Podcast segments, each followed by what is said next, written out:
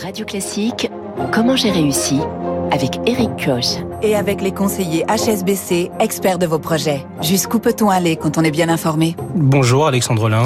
Bonjour Eric. Vous êtes donc euh, cofondateur de Tudigo, une plateforme en faveur de l'investissement non coté. Alors, est-ce que vous pouvez nous expliquer un petit peu euh, de quoi il s'agit? Alors, chez Tudigo, on s'est donné comme mission de rendre accessible à tous l'investissement non coté, c'est-à-dire euh, la possibilité d'investir dans des entreprises qui ne sont pas cotées sur le marché boursier en actions ou en obligations, c'est-à-dire en entrant au capital de ces entreprises ou en leur prêtant sur des durées de 12 à 36 mois avec des taux d'intérêt compris entre 8 et 12 et, et le sous-titre, c'est des investissements à destination de projets à impact, c'est ça Oui, tout à fait. Euh, on sélectionne les entreprises sur la base vraiment de leur potentiel de, de retour sur investissement, parce qu'on travaille quand même, on conseille des investisseurs sur sur ces placements-là, mais euh, on privilégie des entreprises qui ont un impact positif sur la société ou l'environnement, des entreprises qui sont durables, responsables. Et, comment vous les sélectionnez? Alors, on reçoit entre 800 et 1000 dossiers par mois. Euh, on rencontre entre 200 et 300 entrepreneurs tous les mois. Et euh, à la fin, on sélectionne euh, 5 à 10 dossiers. Euh, ah oui, c'est drastique comme sélection. Ouais, voilà, bon, on réalise une cinquantaine d'audits hein, euh, mm. sur, sur, sur les 200-300 entrepreneurs rencontrés. Euh, mais donc, sur la base d'un audit stratégique financier et extra-financier. Mm. Et, et, comment est-ce que vous avez, par exemple, une liste de d'éléments, de paramètres à prendre en compte pour, ces, pour sélectionner ces, ces projets? Alors c'est extrêmement varié, ça va dépendre également des secteurs, parce qu'on finance euh, sur Tudigo, on peut investir à la fois dans des entreprises de secteurs très traditionnels, euh, vin, spiritueux, immobilier, euh, restauration, commerce, et également des entreprises à la pointe de l'innovation comme des medtech, des biotech, des entreprises dans la robotique, évidemment toutes les entreprises dans le digital également.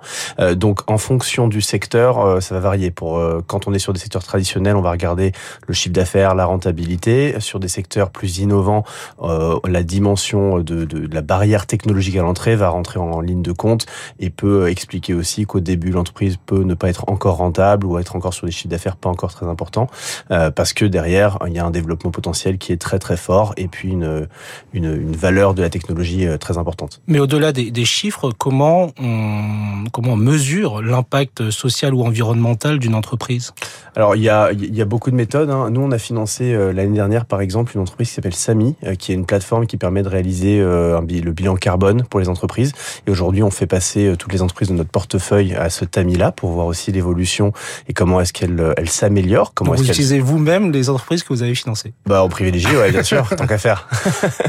et, et, donc, en termes de chiffres, vous investissez 1 à 2 millions d'euros par semaine, c'est ça? Ouais, tout à fait. Euh, l'année dernière, on a investi 40 millions d'euros. Euh, là, au premier trimestre euh, de l'année, donc en trois mois, on a investi près de 20 millions d'euros. On vient de passer la barre des 100 millions d'euros investis depuis 2018. Mmh. Donc cette année, euh, au global, à la fin, on aura investi entre 80 et 100 millions d'euros sur l'année 2023. Mmh. Euh, Tudigo, ça existe depuis 2012, si je me trompe pas, avec un lancement officiel vers euh, janvier 2023, si je me trompe pas dans les dates. Alors, euh, on va dire 10 ans de maturation, ouais. et, chez Tudigo, on est plutôt dans l'action, donc on, va, on essaie d'aller vite euh, lorsqu'on veut lancer quelque chose. Mais en, en, fait, en janvier 2013, on a lancé une première plateforme qui s'appelait Bulb Intern, euh, qui avait la même idée de financement par la foule et, et une idée vraiment de démocratiser l'accès au financement pour donner à chacun sa chance, mais qui était une plateforme de crowdfunding en don contre mmh. don. Euh, donc les gens soutenaient des entreprises à hauteur de 10, 20, 30, 50 euros en échange d'un produit ou un service. C'est en 2018 qu'on a lancé Tudigo avec vraiment euh, cette fois-ci cette dimension d'investissement et on a arrêté le, le, don contre don en 2020 euh, mais voilà de, de, Tudigo en tant que tel ça a maintenant à peu près ouais ça a 5 ans et combien d'entreprises euh, depuis euh, ces cinq euh, dernières années vous avez pu financer ainsi? Près de 200. L'année dernière, on en a financé une soixantaine, euh, mmh. voilà, sur des tickets allant de 200 000 à 3 millions d'euros. En moyenne, en 2022, c'était 750 000 euros par entreprise financée. Mmh. Et en moyenne, combien les, les gens mettent de, de leur porte-monnaie justement pour financer ces projets? Ouais, alors on peut on peut investir à partir de 1000 euros. Euh, L'idée, c'est vraiment d'avoir un, un, investissement qui est accessible à tous. On a des investisseurs qui mettent plusieurs dizaines, voire centaines de milliers d'euros parce qu'on a une, une audience d'investisseurs qui est extrêmement large.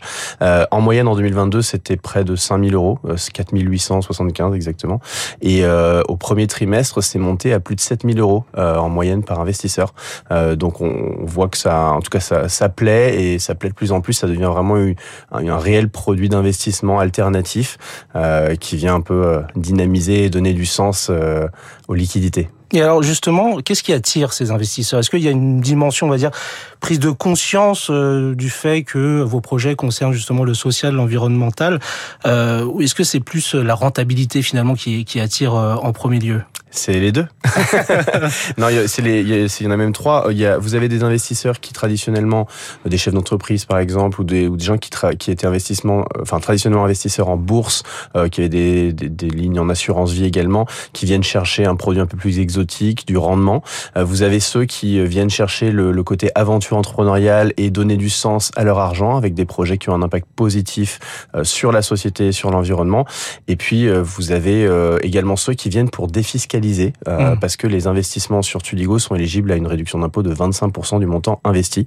Donc, on peut déduire de sa feuille d'impôt sur le revenu. Et puis, vous avez les chefs d'entreprise également qui peuvent réinvestir lorsqu'ils ont vendu leur entreprise. voilà, il y a plein de dispositifs. mais c'est un peu les trois grandes raisons qui amènent quelqu'un à, à, à, commencer sur Tudigo, sachant qu'en général, quand il commence, il recommence euh, parce qu'aujourd'hui, euh, les gens qui, qui, investissent, qui ont investi plusieurs fois sur Tudico représentent plus de la moitié des montants investis tous les mois. Et une question qui pourra intéresser justement toute personne euh, intéressée par, par votre plateforme, c'est quoi le rendement moyen alors, faut le voir, euh, il y a deux, euh, vous avez deux types d'investissement. Donc, l'investissement en obligation, donc quand vous prêtez aux entreprises euh, sur une durée de 12 à 36 mois, le rendement est fixé à l'avance. donc, ça va, vous allez choisir un projet qui a un rendement de 10%, 12%. si on prend les entreprises financées en obligation depuis 2020, on est sur un rendement annuel moyen de 10 et quelques pourcents, avec un taux de défaut de zéro. si on prend sur le global depuis 2018, on a un rendement moyen de 9,5 avec un taux de défaut qui est de 5%.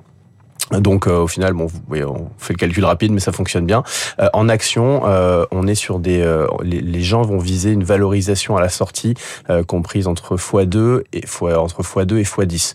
donc en général, ça va se situer entre la tranche x2 à x5. Aujourd'hui, on n'a pas encore assez de, de, de données pour pour faire une moyenne sur sur les valorisations à la sortie, parce que vous êtes sur un investissement qui est censé durer entre 5 et 7 ans. ce que je peux vous dire, c'est qu'aujourd'hui, on a plus de 50% des entreprises qui ont une croissance supérieure à 50% dans le portefeuille. Donc ça marche Très bien. Alexandre Lin, merci beaucoup d'être venu sur Radio Classique. C'était donc comment j'ai réussi. Il est 6h45 dans quelques minutes, euh, secondes même, votre journal.